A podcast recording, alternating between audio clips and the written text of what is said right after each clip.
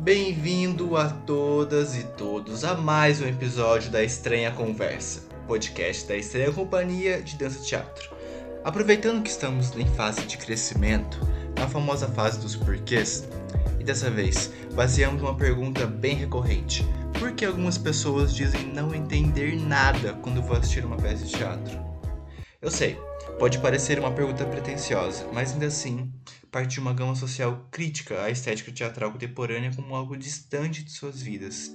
Entretanto, não cabe nesta breve introdução pontuar todo o abismo mediado à história da arte em relação à sociedade, mas aqui cabe introduzi-la a um outro lado que essa pergunta abrange. Se a multidão se desacostumou de ir ao teatro, se todos nós acabamos por considerar o teatro como uma arte inferior, um veículo de vulgar divertimento, e por utilizá-lo como um exutório para os nossos maus instintos, é porque ouvimos falar por demais que se trata de teatro, ou seja, de mentira e de ilusão.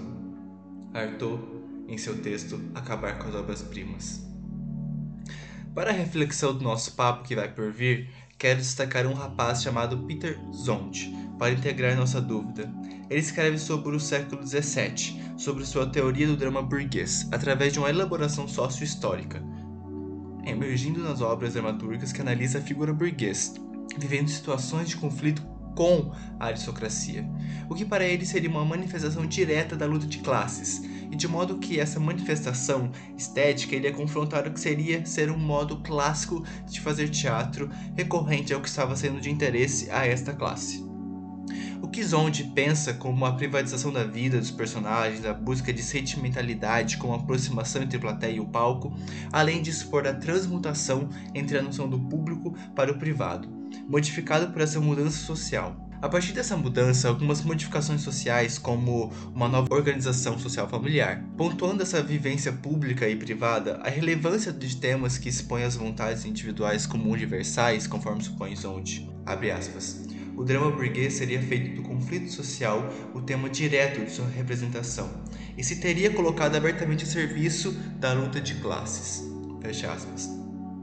Chamar Zonde para nossa conversa abre um diálogo mais atrativo para a pergunta que eu fiz lá atrás. Aliás, aparentemente grande parte da resposta a não entender nada ao teatro faz parte de uma falta de compreensão ao que poderia ser chamado de arte, restrita a uma parcela social. Mas o ponto de abordagem é outro aqui, pensando a linguagem do teatro contemporâneo como um sócio histórico. Tem também a abordagem de cisão entre uma arte restrita à aristocracia, o que ainda é bem-vindo conversar com Zonde, ou quando ele diz burguês, não é necessariamente o burguês safado, mas toda a compreensão de uma luta e consciência de classe. Ou seja, a partir dessa abordagem é pensar o teatro como um lugar bem-vindo a ocupar um lugar de conscientização social. Assim como eu, que até então a minha família nunca pisou numa peça teatral, mas que ainda assim continuamos a dizer que o espaço teatral é um espaço de todos. Dessa forma, é um modo de compreender a virada estética entre o naturalismo e o que pensamos esteticamente de teatro, a dança, a performance, enfim, a arte do encontro. Se hoje, quando vamos ao teatro e damos de cara com coisas esquisitas, um universo imaginário fora da realidade retratado na televisão, por exemplo, é porque ela teve uma vontade de configurar-se assim. Mas por quê? justamente por se tratar de um espaço de conscientização sobre o que era para uma aristocracia uma obra de bom gosto. E de certo modo, toda aquela forma de retratar uma parcela da sociedade, necessariamente o que disso era belo. E estamos falando agora com Jean-Jacques Rubin, em, em seu livro A Linguagem da Ensinação Teatral, de 1880 até 1980 que a noção de encenação foi postulada a partir do momento em que foi pensado como linguagem autônoma, ou seja, independente, seguindo suas próprias questões. Então não cabe a ela definições, mas uma quantidade enorme de teorias sobre o que pode então o teatro. E então, para Rubini, surge nessa virada do século a figura do encenador, que irá pensar a, a sistematização e toda a concepção do que vai vir em cena, ou seja, do que vai ser teatro.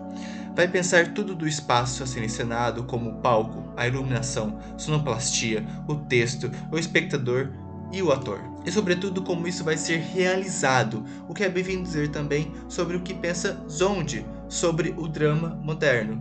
Como um fator que resulta de um processo de expressão. Assim como os encenadores vão pensar cada item que complementa a encenação como algo único, que em parte constituinte da cenografia, figurino, trabalho do ator e espectador, são partes autônomas, que interagem e formam a linguagem como um todo, como também o processo histórico-social que irá contribuir na forma que isso vai ser posto, problemas sociais existenciais que dramaturgos irão criar simultaneamente. A palavra vai ser sobre a relação que tudo isso vai convergir em um ponto único, um encontro presencial entre espectador e ator. O homem só entrava no drama como ser que existe com os outros. O estar entre outros aparecia como uma esfera essencial de sua existência.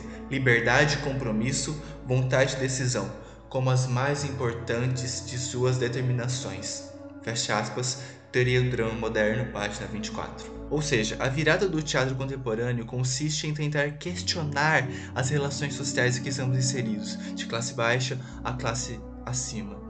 Tais como as influências sobre o que pode ser real e a realidade que a pessoa vive, como de quem mora na favela para quem mora em condomínio de luxo, até mesmo em sobrepor nessa relação questões universais do mundo contemporâneo, até dizer sobre a multiplicidade que é viver esse mundo de abismos, de realidades diferentes e ainda o que pode o corpo expressar em gesto e ação. Ou seja, ele precisa de temas que sejam de realidade de todos para que possa ser convergente, diferente e única como a encenação contemporânea nasce. No século XVII, indagava o que é uma peça teatral. No século XVIII, como fazer para que o palco dê a ilusão de realidade.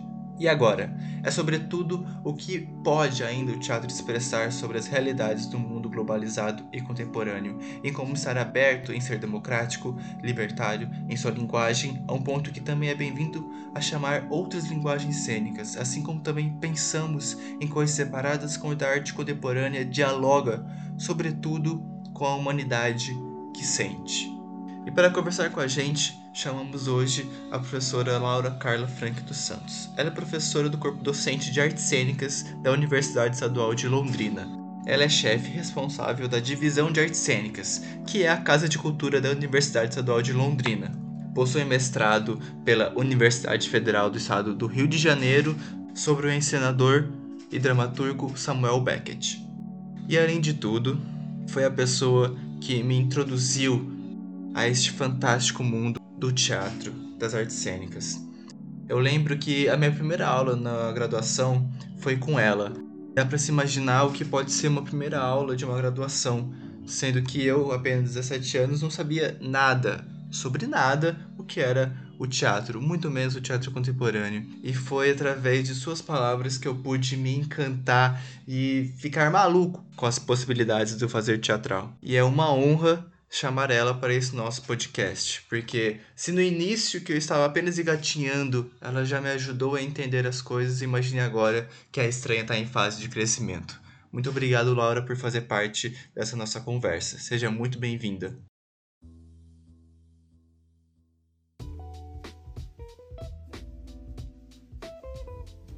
Obrigada a você pelo convite. Então, Laura, eu no texto que eu, que eu iniciei, eu fiz uma perguntinha geral para que o texto ele se abra para as pessoas que vão vir depois. Uhum. Que é, por que algumas pessoas dizem não entender nada quando vão assistir uma peça de teatro? Nossa, vai começar com essa pergunta, né? é um... Para depois acalmar, para depois acalmar. Então, vamos lá. Olha, Gabriel, é eu acho que as pessoas vão com uma expectativa ao teatro de ver uma história, personagens definidos, com uma lição ou uma mensagem no final, ou que ensine alguma coisa, ou que tenha alguma moral. Isso é muito fruto ou consequência de um teatro é, burguês, um teatro é, que surgiu no iluminismo, que tinha uma missão mesmo de moral, de ensinamento, ou até mesmo o teatro grego que tinha essa missão, né, as tragédias gregas, de ensinar. Ela vem dessa ideia de um teatro, não, não vou dizer que é um teatro realista, mas é um teatro novelístico, né? De hábitos de novelas que nós temos, de histórias, de filmes. Uhum que tem um enredo muito definido, uma história muito definida. uh, com início, meio e fim. E isso a gente vê no iluminismo, na, na, no século XVII, XVIII, e que vai perdurar até os nossos tempos, né, na, na de hoje. É uma ideia de que uh, tem que ter um, início, meio e fim, de que o espaço tem que ser definido. Então é como se fosse uma retomada da, da poética de Aristóteles também, né? O que o iluminismo vai fazer é tentar definir isso e tentar fechar. Olha, para ser um bom espetáculo, para ser uma boa peça de teatro, nós temos que acontecer assim, nesse espaço, os personagens têm que entrar em conflito e ter uma boa solução dramática. Então, eu acho que essa, esse desejo por uma história bem contada é, e com um final que ensine alguma coisa é o que limita a percepção de outras formas de teatro, de outros teatros, de, que de outros lugares, né? Onde um corpo em conflito conta outra coisa, onde a história ela não aparece, onde a, a, o corpo dança pelo espaço e no tempo. Então aí fica essa dificuldade de compreender esses outros teatros, né? Como se isso não fosse teatro. Mas o interessante é a gente entender que pode existir tudo. Pode existir esse teatro que conta uma história, esse teatro que conta uma história de maneira cômica, esse teatro que conta a história de uma maneira política, e o teatro e o corpo que dança, e o corpo que baila, e o corpo que quer contar a sua própria história de uma maneira que nem ele mesmo compreenda. Sim. Mas né? também o, o que algumas pessoas no meio né, de teatro físico também é, no caso, a partir do século XX, isso tornou mais foco, mas sempre existiu né, essa relação de trazer o corpo. Por que agora o corpo ele traz com uma linguagem própria? Porque a partir do século XX, o corpo ele toma esse, esse poder é, não mais narrativo, mas sim de linguagem. Bom, a primeira coisa que eu, que eu gosto de ressaltar quando eu ouço esse conceito teatro físico, né? Que teatro que Sim. não é físico? Que teatro que não tem ação, que não tem é, corpo, Sim. corporeidade? Eu, todo teatro é físico e todo teatro tem ação. Esse conceito de teatro físico ele vai surgir na década de 80 a partir da ideia de treinamento, a partir da ideia de treinamento corporal. Mas os treinamentos e a pedagogia de formação do ator e da atriz ele já existe desde o começo do século XX. Mas só na década de 80 ele vai ganhar esse nome no Brasil. Ah, aquele teatro é um teatro gestual, é um teatro físico. Então acho que a gente precisa também pensar que teatro que não é físico. Que a gente está falando de um treinamento, mas o palhaço sempre treinou. O bufão sempre treinou o corpo, as habilidades corporais, né? O circo sempre privilegiou esse treinamento do gestual e do corpo. Mas aí você me pergunta, bom, o século XX, é, um, é o início do século XX, ele é efervescente em todas as áreas de conhecimento, né? Quando a gente tem o nascimento da psicanálise, é quando a gente tem o nascimento da antropologia, é quando se retoma uh, os, os, hábitos e as práticas corporais e tem toda uma mudança de hábito no, no mundo inteiro, né, da, principalmente em relação às mulheres. Uh, é quando se passa a estudar a criança enquanto sujeito e não mais simplesmente como uma folha em branco que absorve tudo. E, né, e, e tudo que é ligado à subjetividade, sonhos, inconsciente, vem à tona com, com, com a psicanálise. A antropologia passa a estudar outros povos, outras nações, ou, né? E aí fica muito no exótico também. E nós temos as guerras. Então, as guerras também acabam fomentando para que a gente olhe o indivíduo, para que a gente olhe a expressão desse indivíduo. Então, eu, eu acredito que todos esses movimentos de vanguarda que acontecem a gente vê isso na literatura, o indivíduo é o personagem principal da literatura do século XX, né? A gente vê Ulisses, o James Joyce, contando um dia da vida de Ulisses. Né? Você tem um livro de 600 páginas contando um dia de um, de um sujeito normal. Então, eu acho que tudo isso que acontece no século, que explode no século XX, tem a ver com o, o, as mudanças de, da vida, do rumo, do, do, do, do ser, né, do, do, Estado, da nação. E aí é, é um campo fértil para surgir esse teatro, que é um teatro que a gente fala de corpo e tal, que é um teatro que faz uma, uma mudança de chave tão sim, que é colocar o ator e a atriz como peça fundamental desse acontecimento teatral, como centro desse acontecimento teatral, como a, a, a, o principal. Eu não gosto disso, mas eu vou falar, tá? O principal elemento do, do, do teatro, né? Daquele acontecimento que acontece no aqui e agora, o principal elemento é o ator e a atriz. Pode suprimir tudo. Você pode tirar tudo, mas você não pode tirar o ator e a atriz em relação com o espectador. Então, esse sujeito no acontecimento teatral em relação com esse espectador, nós temos dois corpos. No mínimo, nós temos dois corpos. Com as suas subjetividades, as suas histórias, num encontro teatral. Então, o século XX vai fazer uma pergunta crucial no começo do século, na primeira virada do século, ali, do século XIX para o século XX, que é o que define o teatro? O que define o acontecimento teatral? E aí a gente tem essa, essas, uh, essa resposta girando em torno do ator e da atriz, das suas subjetividades, das suas histórias, da sua criatividade. A gente vai, a, a gente vai ver a busca do Stanislavski por um ator criativo, e aí isso responde muito desse teatro que ainda é estranho, mas que ele já tem um século.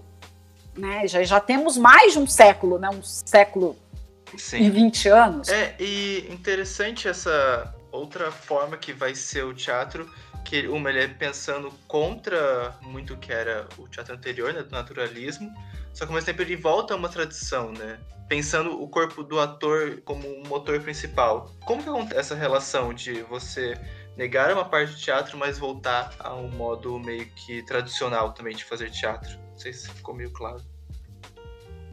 Acho que ficou, acho que você está falando da tradição teatral, né? Esse teatro do século XX, nós estamos falando de um teatro ocidental e de um teatro eurocêntrico, que ainda prevalece nas nossas ações, no nosso fazer teatral enquanto latino-americano, né? Então nós somos colonizados por muito tempo, o pensamento é colonizado por muito tempo e é um teatro que vai ter as influências da Europa. O nosso teatro brasileiro sofre as influências da Europa e até tardiamente. O nosso teatro, a gente fala, ah, o Brasil tem um teatro como acontece na Europa, o que a gente pode dizer que é nosso é o teatro popular. É o teatro que está na periferia desse desse, dessa cena burguesa, né? Esse teatro que está na rua, o teatro que está Mambembes, esse teatro sempre foi nosso. Como acontece na Europa também. Mas eu vou voltar para a Europa para tentar, para tentar explicar, para tentar dizer um pouco, né? Esse, quando a gente olha para o corpo, a gente vai olhar uma tradição desde o iluminismo, que é uma tradição textocêntrica, né? O texto é o centro do acontecimento teatral e o ator, o diretor serve ao ao, ao, ao texto. Ele deve servir ao texto e passar a mensagem. Quando a gente passa, quando a gente tenta inverter, começa a inverter essa chavinha, a gente vai olhar para manifestações teatrais que não coloquem o texto no centro. E aí, das manifestações teatrais que não colocam o texto no centro, estão as tradições populares, estão as manifestações populares, seja na Europa, seja na América Latina. E, de um outro lado, há uma curiosidade de vários encenadores desse, dessa virada do século, então Stanislavski, Grotowski, Artaud, que vão olhar a tradição europeia, a manifestação europeia que não separa palavra e corpo, que não separa teatro e dança, que é uma manifestação tradicional passada de mestre para discípulo, né, quase como uma missão, quase como algo messiânico, e que perdura por séculos e séculos. Então a gente vai olhar, esses senadores vão olhar para esse, esse teatro, para essa dança teatro, depois que a gente vai traduzir, tentando ah, explicar, né, o ocidental, é, racionalizar, buscando o que corpo é esse, que organicidade, que verdade esse corpo traz, imprime e como ele pode nos ajudar a gente encontrar um teatro que ocidental mais verdadeiro, mais orgânico, que, já que não é um. Porque quando a gente passa a olhar o corpo, a gente vai passar a olhar para esse corpo que não serve ao texto então, assim, você imagina o que, que é esse começo do século XX olhando para o corpo da ator e para todas as suas histórias e para tudo, né? A gente não tem nem nomenclatura para dar para essas descobertas desses encenadores do, da virada do século, elas são roubadas até da psicologia. Então, por exemplo, o Grotowski vai falar de organicidade, o Coupeau vai falar de sinceridade, ele quer um ator sincero. Mas essas tradições, elas ajudam a reconfigurar esse teatro que a gente fala que aconteceu na virada do século, que é uma reforma teatral na Europa, onde você tem o ator como centro do acontecimento, onde se busca um ator criativo e para isso vai ter que entrar na, na, subjetividade desse corpo e as tradições teatrais elas vão ajudar isso. Então, por um lado a gente tem o teatro no, o katakali, o kabuki, até manifestações quase religiosas que o Arthur vai encontrar, que o Grotowski vai encontrar, e também teremos no Ocidente as manifestações populares, a comédia dell'arte, o circo, o palhaço, que sempre existiu na, na, na história do Ocidente. No livro do, do Jean-Jacques Rubini, ele vai acentuar muito esse início desse novo teatro como uma tentativa de, de tentar nomear ele também, né? Com o, o, nascimento também que você falou bastante dos encenadores. Mas qual que é o fazer dele? Por exemplo, eu, eu li bastante lá que ele vai lidar com uma arte autônoma, que o teatro ele vai sair do que ele estava sendo feito tempos atrás, mas também ele vai responder de outra maneira, respondendo então focalizando em coisas que formam esse teatro. Então, o, o texto também vai entrar parte, o espectador, o, a cenografia, a iluminação. Tanto que o Jean-Jacques Rubini ele, ele parte bastante desse ponto da iluminação, né? Como um fator também de emancipação dessa linguagem. Por que acontece isso? O, o porque é difícil, né? A gente está falando de uma, de uma referência que é muito difundida no Brasil, mas que a gente ainda tem que olhar com uma certa reflexão, Sim, porque é uma referência francesa, né? Ela não diz sobre toda a Europa. O Rubini ele fala que duas coisas acontecem no mundo contemporâneo da virada do século que permitem essa renovação teatral. Eu acho que é muitas coisas, né? Você vai olhar, como, como eu disse no começo, a psicanálise, a antropologia, os diversos conhecimentos, né? Se você olha a literatura russa, você vai ver o, o hábito de cuidar do corpo em, em, águas quentes, né? Então qualquer doença vai ficar isolado com águas quentes. Então tem uma coisa da, da do, do, de voltar ao corpo às Olimpíadas que são retomadas no início do século, né? Acho que na virada do século. O Rubini fala de duas coisas. A primeira é a quebra de limites geográficos, né? Ou a possibilidade de conhecer outros países então, você tem um, um conhecimento que atravessa um país por outro muito rápido, e também ele vai falar que é o surgimento da iluminação elétrica.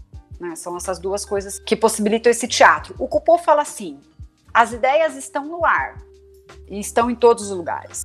Então você vê o movimento simbolista russo, francês, o movimento, o movimento realista inglês, o movimento realista francês e russo. Parece que assim, o Coupeau, o Craig, as perguntas que ficam assim, o Arthur leu o Craig, o Arthur leu o Coupeau, eles se conheciam, sabe? Fica uma coisa, né, que ainda não é, é muito muito explicada, ou que, é, ou que está tentando se explicar, mas é que as ideias estavam no ar por todos esses acontecimentos. Nós estamos perto de uma Primeira Guerra Mundial e depois ainda vai vir a Segunda. Mas o que nós temos? Até a virada do século XIX, até o século XIX, nós tínhamos diretores, no sentido de explicar a movimentação.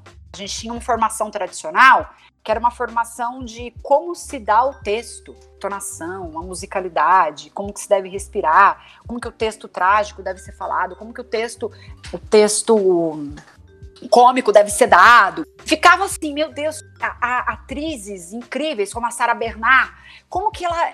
Por que, que ela, ela capta o olhar do espectador diferente de né, nós, meros mortais? Que segredo é esse? Então tinha também, que ainda tem, é uma aura sagrada sobre os atores e as atrizes, né? Como se fosse um, um ser esquisito que está entre lá e cá e é muito perigoso, porque eles captam o nosso olhar, a nossa energia. e que ainda tem, né? Porque a gente olha a Fernanda Montenegro e fala, gente, essa mulher senta no palco, lê um texto da Simone de Beauvoir, eu fico uma hora ouvindo.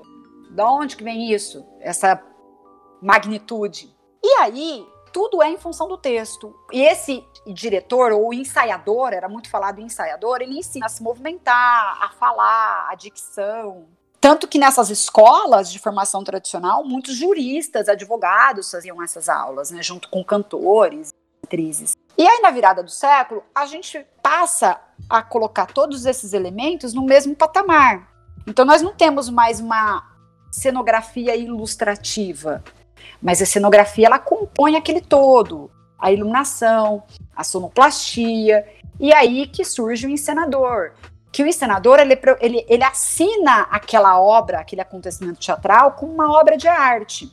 Lembrando que, paralelamente, está o Duchamp assinando um pinico. Então, as artes visuais estão rompendo lá na frente, a gente, ai meu Deus, vamos correr atrás.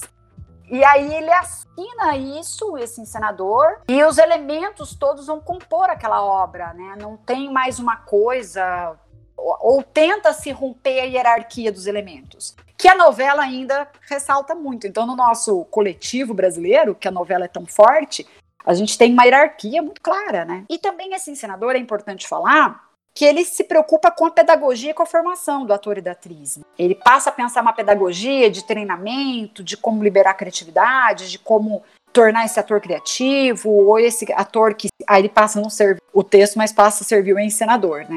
E dá para perceber na minha, nas minhas palavras que os homens dominam essa cena. Não que as mulheres não fazem parte dessa cena, mas a história não conta a história dessas mulheres da virada do século, né? Então a gente tem, por exemplo, o Cupô com o treinamento da máscara neutra. Existe aí duas histórias. Uma é que o Cupô tapa o rosto de uma atriz.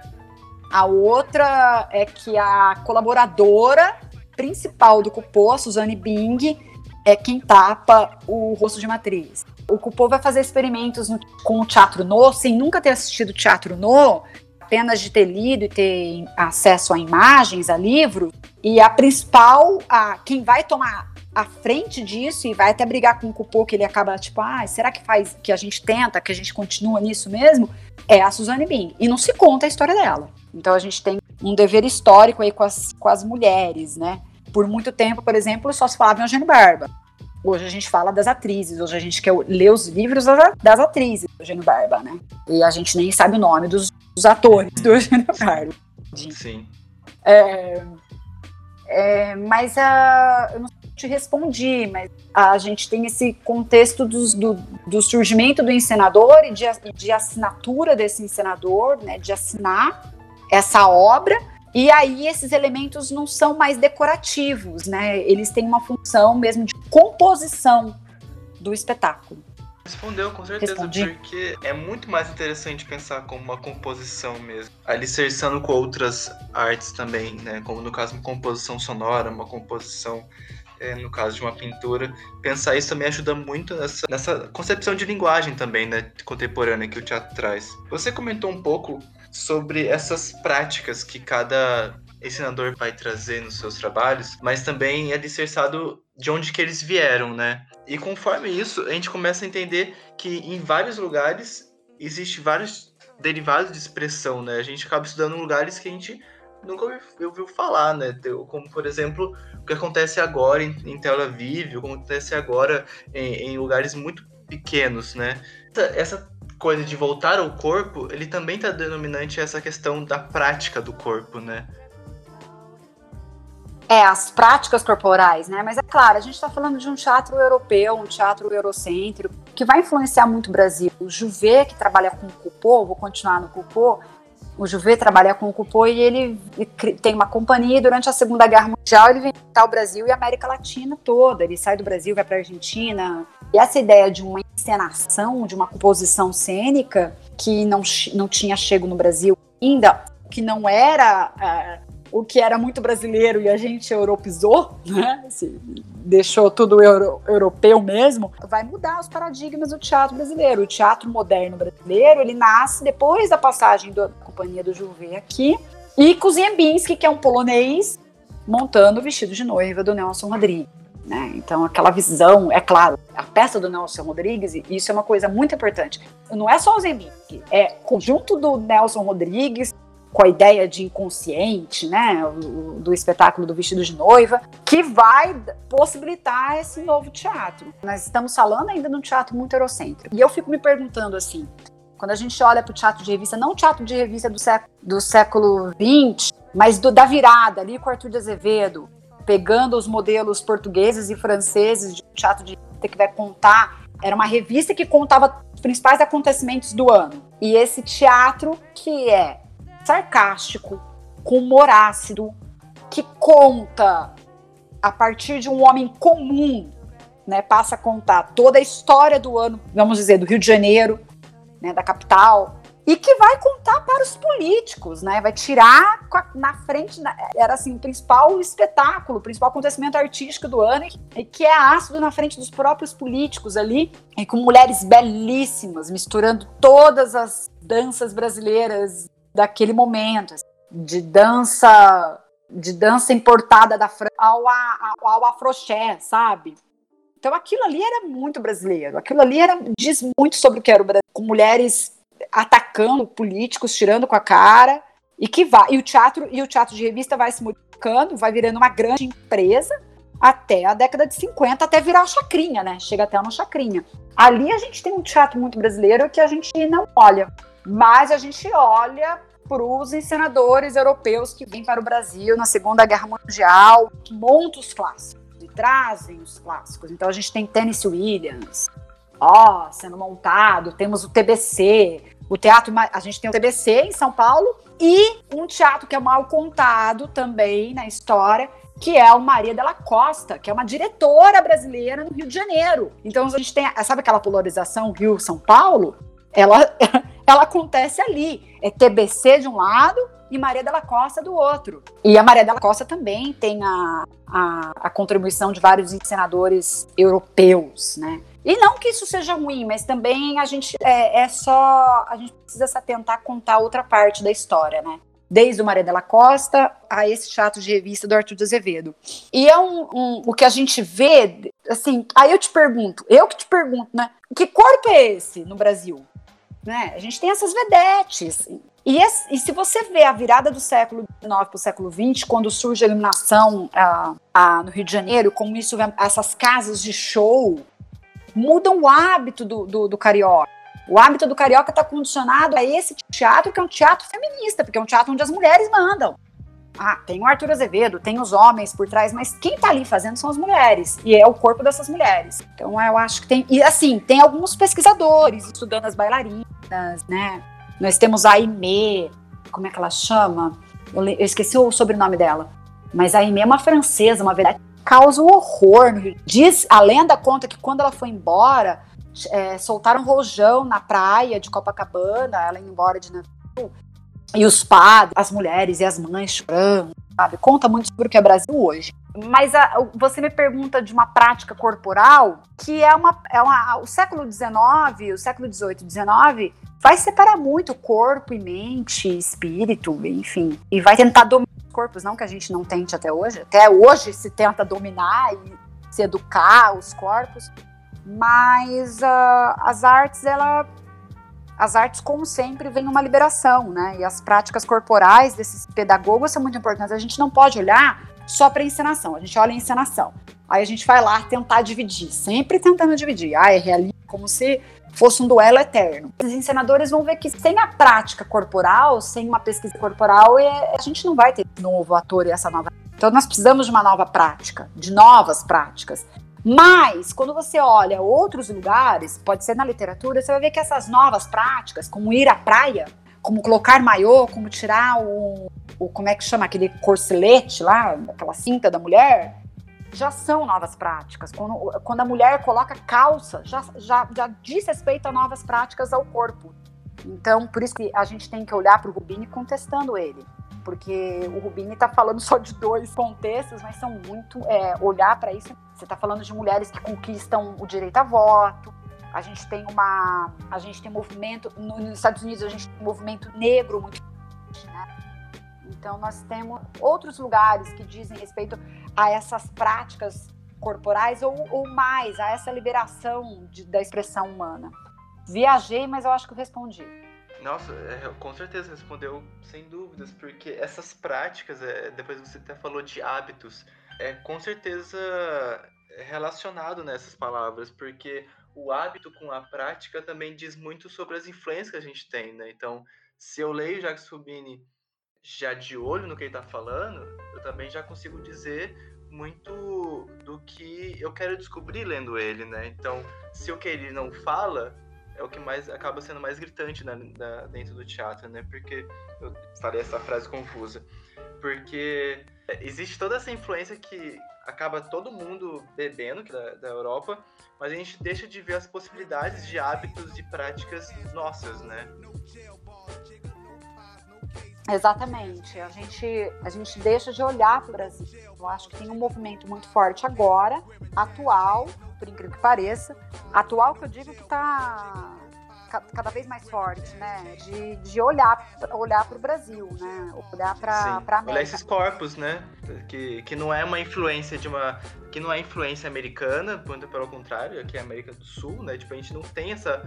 Existe um resquício muito forte de colonização nesse aspecto, né? De, de imagem, a formação de imagem nossa como corpos e, e essa relação de, de indivíduo, né? Perante esses corpos. É, e você está falando uma coisa legal, qual é a imagem Brasil dessa virada do século? Que imagem é, é essa? É, qual é, quais são os desenhos, as fotografias que a gente tem? É, quando eu leio é, esses hábitos de, das casas noturnas e dessas vedetes, que também trabalhavam o corpo e vedetes que destruíram famílias, adoro, destruíram, pegaram todo o dinheiro das famílias e que tinha assassinato brigando pelas vedetes, é muito, é muito revelador do que Brasil, né? Então, se olhar para esse teatro também, como que o teatro foi importante para, é, é, é, assim, o teatro movimentou os hábitos, o costume carioca. Né? Ele movimentou essas vedetes, elas definiram por exemplo, era chique ter em casa um acessório de uma vedete no, na virada do século, do final do século XIX para o século XX.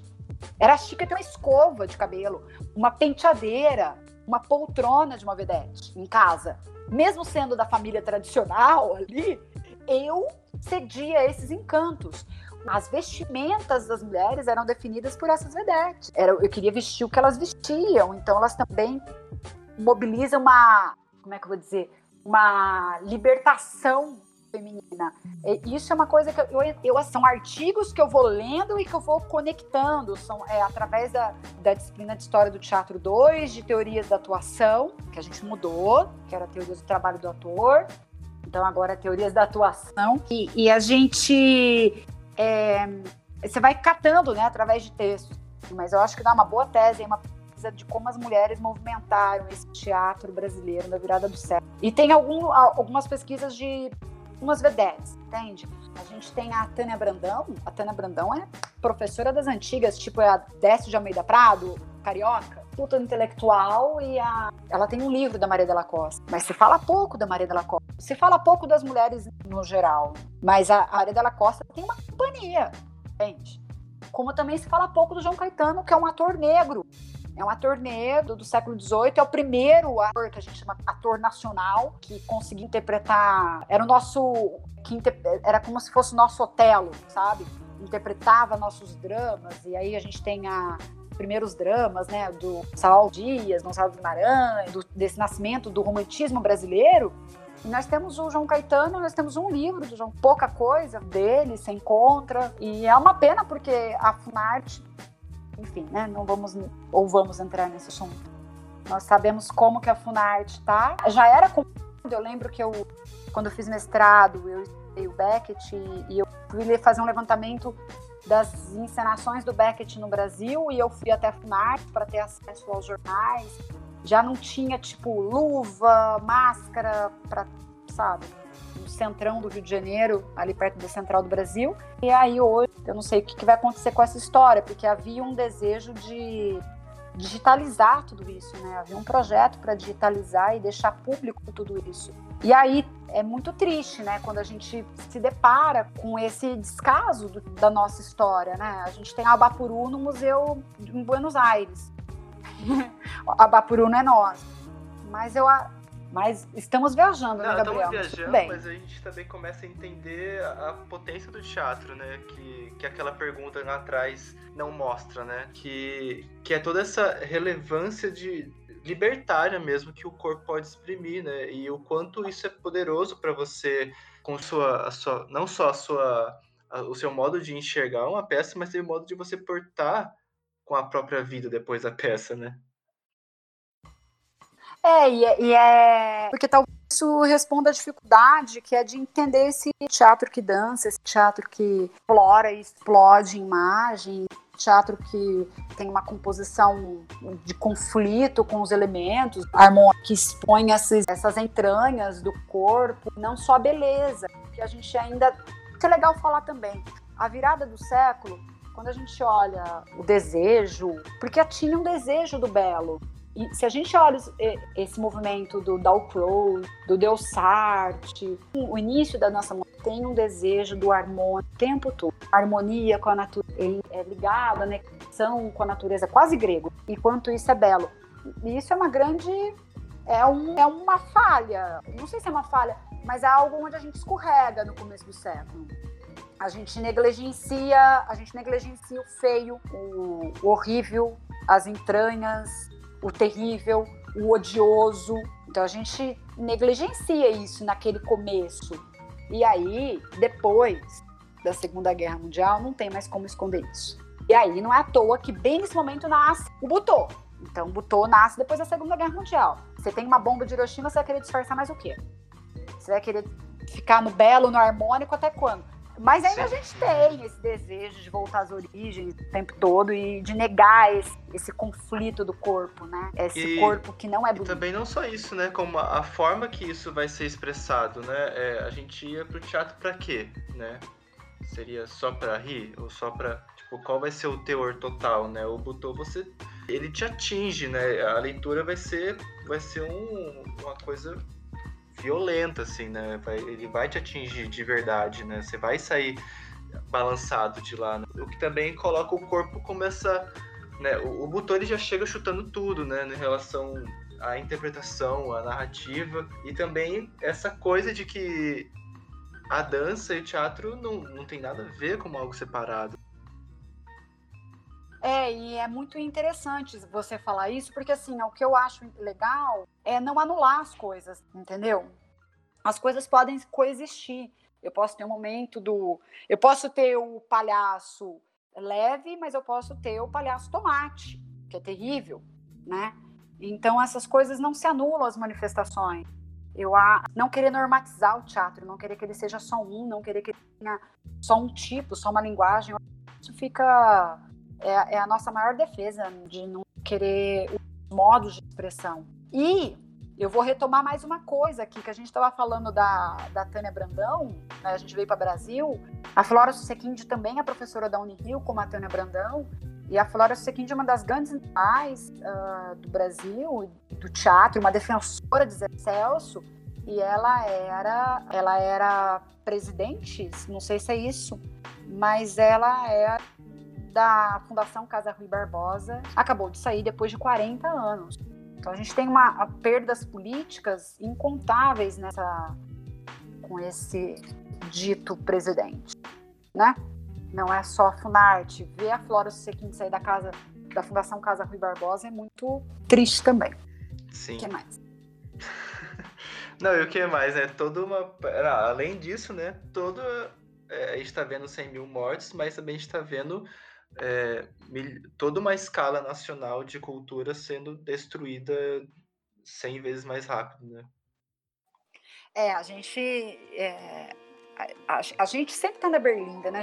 Como a gente tá na berlinda, empurra a gente pro passo. É muito triste, mas a gente vai continuar resistindo. Mesmo. E eu, eu não acho bonito, sabe? Eu fico triste porque eu não acho isso bonito. Eu olho para os alunos e falo, meu Deus, o que que fala, né? O que fala para um pai, o que que fala para uma mãe, para uma avó, é essa que pode entrar na área. É muito duro ver vocês, pais, os espaços culturais sendo desmantelados. Mas é preciso conhecer a história também para que de resistência exista.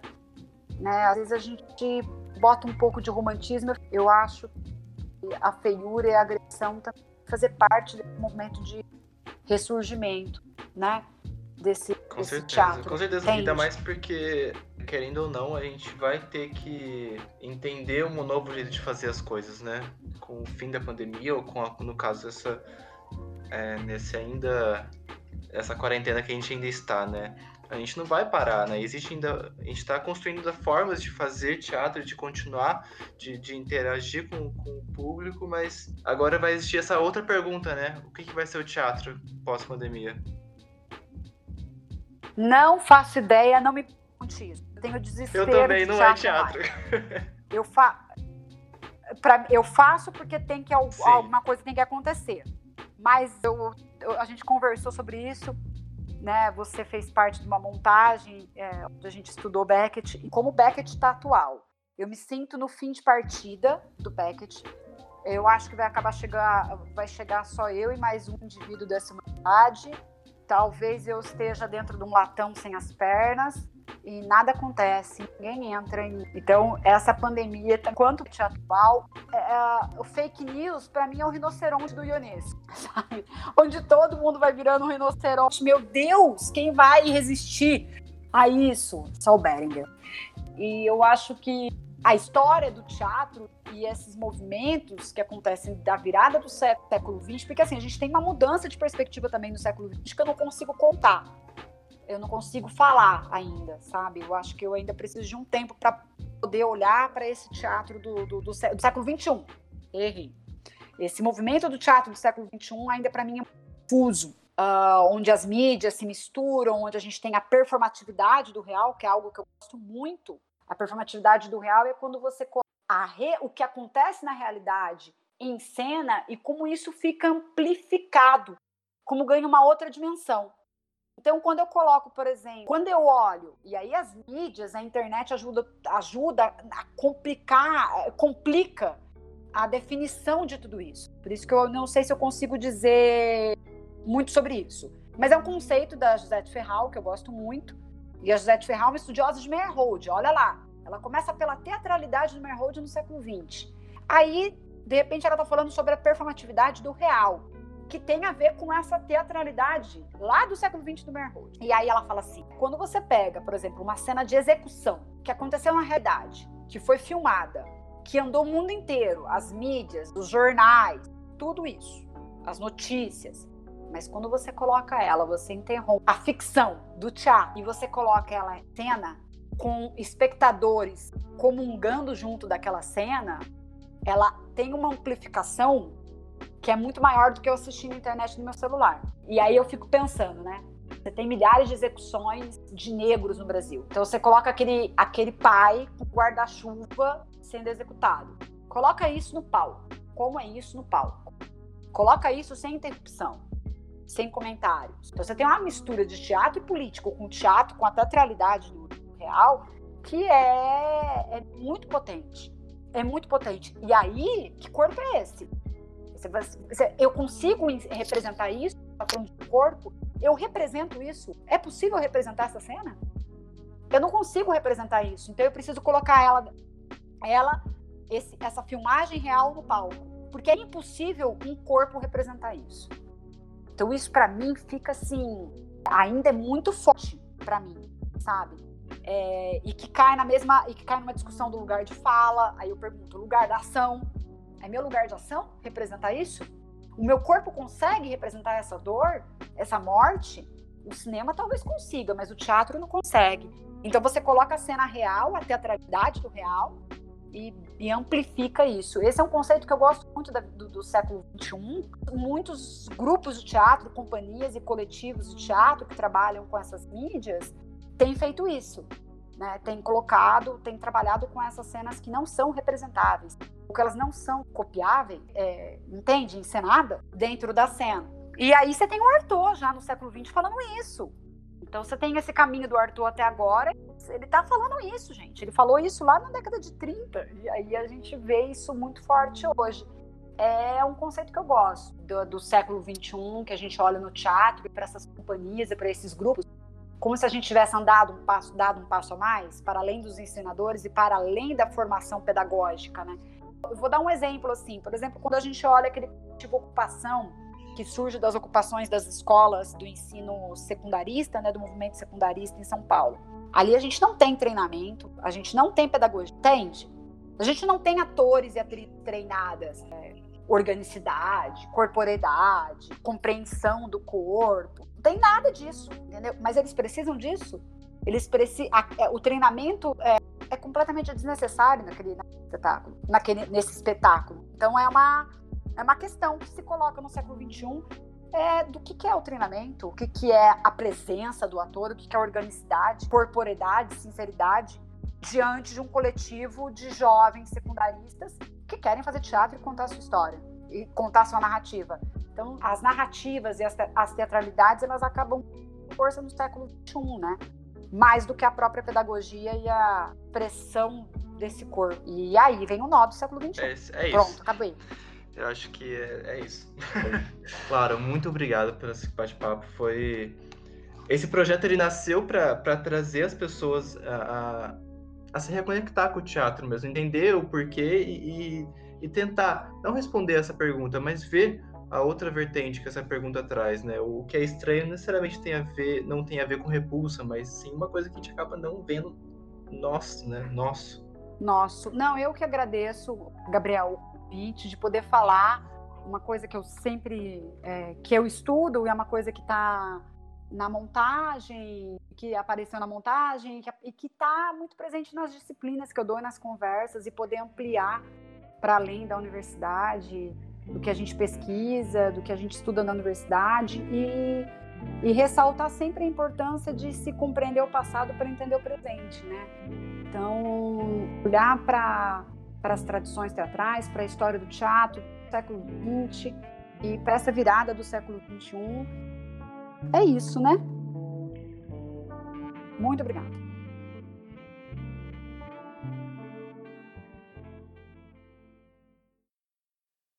Muito obrigado por nos acompanhar até aqui.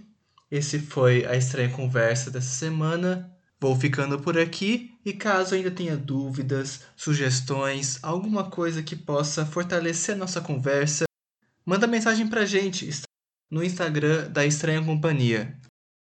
E não esquece, com um jeito esquisito e gestos estranhos se forma uma dança.